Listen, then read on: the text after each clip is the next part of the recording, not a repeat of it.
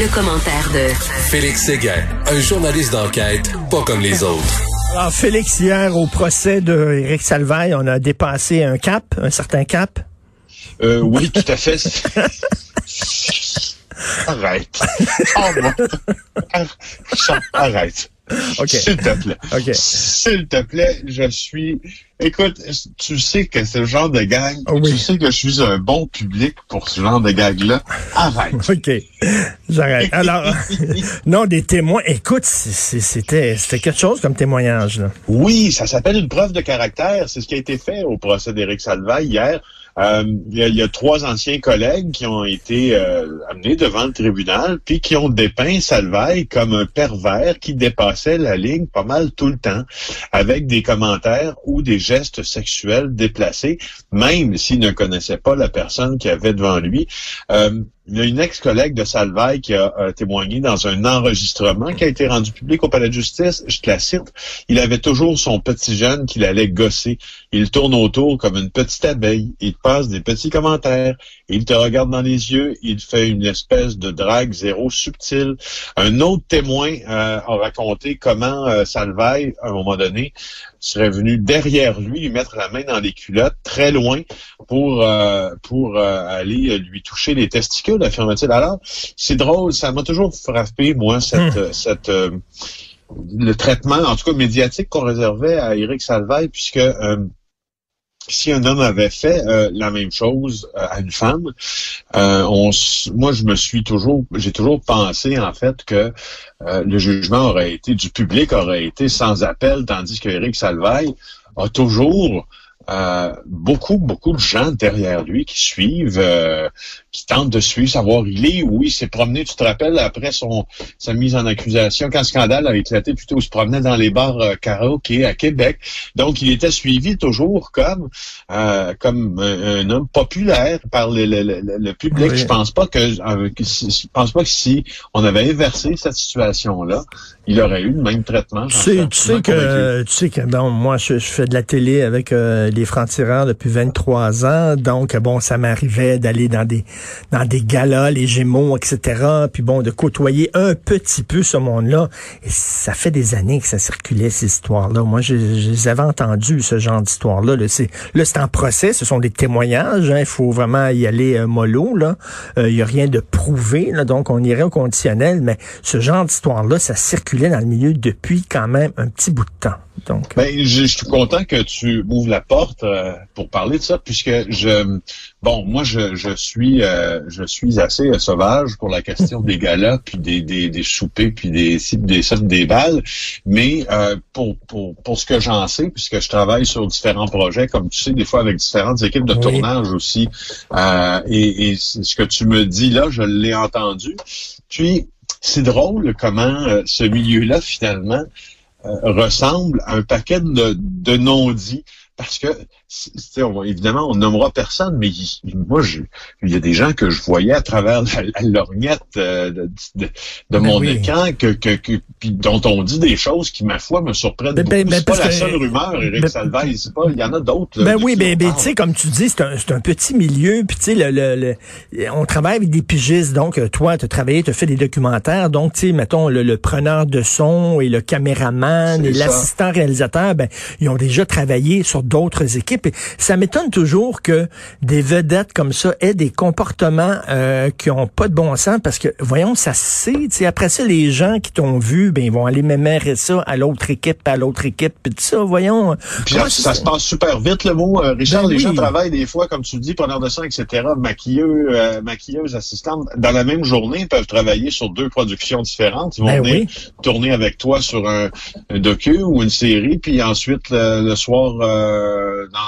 un show de variété. Tu sais, alors ça, ça, ils se croisent et ils nous croisent. Moi, les histoires que j'entends, je, je j'avais jamais pensé que notre notre milieu euh, artistique recelait, tu vois, tant mmh. de, de cas de ce que je comprends de plus en plus, c'est que c'est des cas d'abus psychologiques beaucoup, euh, dont les gens se plaignent. Oui, et souvent, c'est des, des gens, tu sais, euh, bon, parce qu'ils sont célèbres, parce qu'ils sont connus, ils croient qu'ils sont au-dessus des lois, ils croient qu'ils peuvent tout se permettre, alors que non, tu sais, euh, être devant la caméra puis être animateur ou animatrice, c'est très le fun, c'est bien cool, mais c'est une job comme une autre, là. Je veux dire, tu sais, c'est pas, t'es pas plus important, là. Et la loi s'applique, et la loi puis la morale puis l'éthique, puis tu sais, euh, s'applique à toi aussi. Mais en tout cas, je suis heureux de t'entendre dire ça. Je suis vraiment heureux de t'entendre dire ça parce que je, je moi, je, je dans une, dans une, dans une moindre mesure, parce que toi, tu es, très exposé comme personnalité publique, mais je, je, me suis toujours dit que moi, je considère ma job de la même façon euh, qu'un col bleu de la ville de Montréal considère la sienne. C'est-à-dire, moi, je, je, je, vais je vais travailler, je fais mon job, puis ben pour le reste, ben, j'essaie de respecter une morale, une éthique, puis les lois. Euh, puis, puis, puis c'est ça, on n'est pas plus grand que ce qu'on fait, au fond, tout ce qu'on ben fait, c'est un job. Tu sais, ça arrive, moi, des fois, mettons, j'attendais dans, un restaurant ou pour aller dans, un bar, puis là, euh, bon, la l'hôtesse ou le, propriétaire euh, me reconnaît, puis veut me faire passer devant tout le monde, puis euh, je dis, ben non, ça n'a pas de sens. Tu sais, puis je me dis tout le temps, la personne qui attend derrière moi là, est peut-être en train de travailler justement sur un vaccin sans COVID, mettons. Là.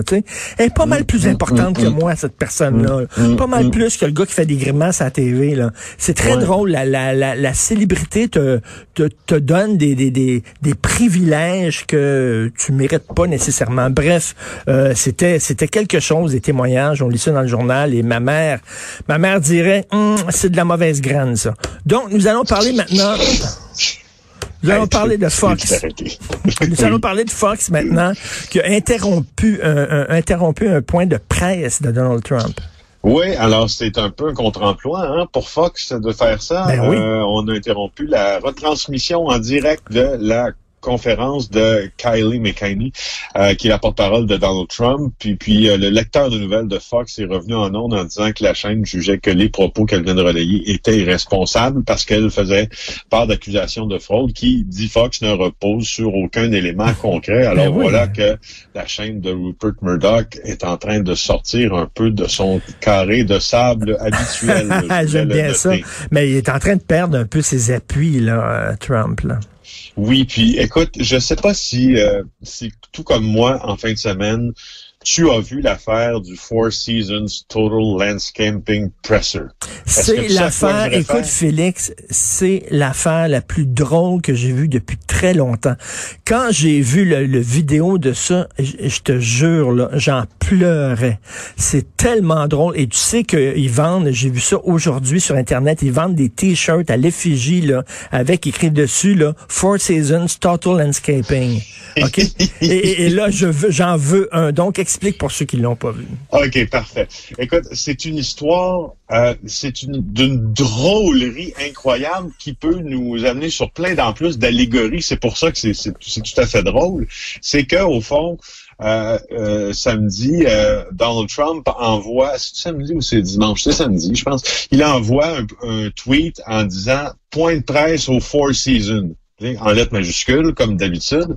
Alors là, tout le monde se demande, euh, bon, ben, ça va être quoi le point de presse au Four Seasons à Philadelphie, etc. Puis, comme on dit, la première chose dont on se rend compte, c'est que l'équipe de campagne de Trump, plutôt que de réserver le Four Seasons à Philadelphie pour un point de presse, a réservé euh, la devanture d'une entreprise qui s'appelle Four Seasons Total Landscaping. Euh, c'est un donc un, des gens qui font du terrassement dans une banlieue crados de Philadelphie, à côté d'un sex shop qui vend des dildos, puis des gars de Michet, puis en face d'un crématorium. Mais c'est, c'est, écoute, non, mais, ça. Non, mais la métaphore, là, tu sais, lui qui il arrêtait pas d'être vulgaire envers les femmes, et là, il y a un sex shop, et sa carrière politique est morte, et là, tu as un crématorium. Ben, tout est là, là. Écoute, euh, The Inquirer, euh, euh, le journal The Inquirer tu sais, dans, en journalisme, on a ce qu'on appelle notre lead. Hein, quand on écrit nos articles, tes chroniques, tu as un lead qui, résume les 5 W souvent de la nouvelle. Quoi, quand, comment, où, pourquoi. Et puis le lead du Inquirer sur ça, c'est What began five years ago with a made-for-TV announcement of Donald Trump's presidential ambitions from the escalator of his ritzy Manhattan high rise, ended Saturday with his aging lawyer shouting conspiracy theories and vowing lawsuits in a northeast Philadelphia parking lot near a sex shop and a crematorium. Donc, ce qui a commencé, traduisons, ce qui a commencé il y a cinq ans avec une, euh, une annonce officielle de Donald Trump qui descendait les escaliers dorés de sa tour de Manhattan. C'est terminé samedi avec son vieil avocat qui gueulait des, des, des euh, conspirations, euh, des conspirations euh, dans un micro en promettant des poursuites dans une banlieue de Philadelphie, dans un parking de Philadelphie à côté d'un sex shop. Non, non, mais il faut voir les, ah ouais, il faut, il faut, il faut voir les, les images de ça. C'est imaginez un parc industriel là, dans le fin fond de, de, de Sainte-Rose, Laval, perdu. Là. Les journalistes ont dû se demander mais qu'est-ce que c'est ça? Comment ça se fait qu'ils sont là? Et là, tu Rudy Giuliani. Et en plus, on a appris, euh, je sais pas si tu avais vu ça, mais Rudy Giuliani a donné la parole à un gars qui était supposément témoin euh, oculaire d'une fraude. C'est un scrutateur dans un bureau de scrutin. Supposément avait vu des choses pas correctes. Et le gars, finalement, euh, les, les, médias ont fait des recherches sur ce gars-là. Et il a fait de la prison parce qu'il avait baissé ses culottes et s'était exposé, s'était exhibé oh devant deux enfants de 7 et 11 ans. Alors, en plus, pour rajouter là, au, côté crade de cette histoire-là, ça n'a pas de bon sens. Oui, puis les journalistes qui étaient là disent que évidemment, c'est de, devenu une nouvelle dans la nouvelle. Tout le monde parle de cette entreprise de terrassement euh, aujourd'hui, puis les journalistes qui étaient là disent que c'était weird comme point de presse. J'ai même vu mon, mon ami de Global, Mike Armstrong, qui était à Philadelphie pour pour pour couvrir euh, l'investissement, pas l'investissement, mais la présidentielle. Puis euh, avant de repartir vers Montréal, il est allé se prendre en, selfie, en autoportrait devant. Ben oui, parce que oh. tu peux pas manquer ça. Faut au moins que je passe devant. Ben, c'est sûr, je m'excuse, mais c'est certain que si à un moment donné euh, le travail ou n'importe quoi d'autre m'amène à Philadelphie, tu peux être sûr que je vais sauter dans un taxi pour me faire prendre en photo. Écoute, ça n'a aucun bon sens. Et de voir aussi Rudy Giuliani, qui était, mon Dieu, euh, qui était un homme qu'on respectait tous, qu'on admirait. Euh, rappelez-vous, au lendemain de 9-11, euh, les, attaques, comment il, il, avait pris les choses en main. Hein? Les, les gens même qu'il voyait président, Félix. Oui, je me rappelle bien, moi je l'avais couvert, euh, Giuliani, même ses points de presse à New York après le 11 septembre. J'étais impressionné par la stature de cet homme-là, impressionné aussi parce qu'il avait, euh, c'était lui, si vous regardez euh, la, nouvelle série sur Netflix, là, ben, c'est pas si nouveau, là, mais qui se concentre sur le démantèlement de la mafia new-yorkaise, là, c'est lui le ben procureur qui avait pensé à ça. Donc je me disais, wow, quel homme. Et maintenant, de voir son déclin, il est pathétique. Maintenant, on l'appelle Crazy Rudy. Il a l'air d'un nom complètement fou. Et euh, il est le petit caniche de Donald Trump qui jappe très fort. Et de le voir, lui, parce que Donald Trump n'était pas présent là, à ce point de presse-là, parce qu'on sait qu'il jouait au golf et tout ça, qu'il ne veut rien savoir. Mais c'était Rudy Giuliani qui était qui avait l'air complètement perdu dans ce parc industriel. Faut que faut que les gens regardent ça. Merci beaucoup, Félix. Et euh, pardon pour les mauvaises blagues. On se reparle demain. oui, bye. Salut.